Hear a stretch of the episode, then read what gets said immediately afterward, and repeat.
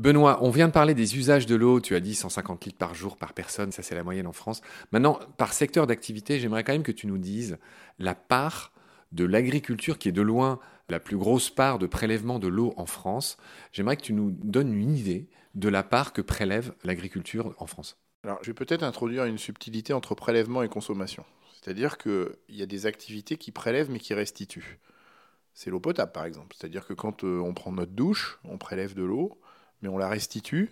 Et donc, ça n'est pas de la consommation. C'est-à-dire que même si on la restitue euh, polluée parce qu'on a mis du savon, parce que elle retourne euh, assez vite, donc dans un circuit très rapide, dans ce qu'on appelle le cycle de l'eau.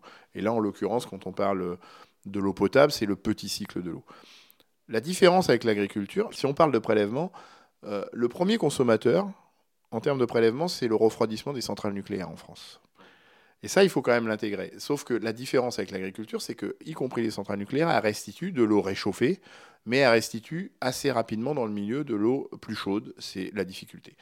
Quand on parle de consommation, c'est qu'on n'a pas de restitution immédiate. C'est-à-dire que quand l'agriculture, qui est le premier effectivement consommateur d'eau, eh bien, euh, l'eau qui est consommée par l'agriculture n'est pas restituée immédiatement. Il y a de l'évapotranspiration, ce qu'on appelle l'évaporation et la transpiration des plantes, qui font que ça remonte en vapeur d'eau dans les nuages, mais on ne sait pas en termes de temporalité quand est-ce que ces nuages vont provoquer de la pluie. On ne sait pas en termes de spatialité à quel endroit cette pluie va retomber. Donc il n'y a pas un retour immédiat comme quand on parle de prélèvement. Là, on est vraiment sur de la consommation. Et là, euh, effectivement, quand on parle de consommation, c'est pas contestable que l'agriculture est le plus gros consommateur d'eau. Et c'est le chiffre 50% de l'eau prélevée sur une année est dédiée à des activités agricoles.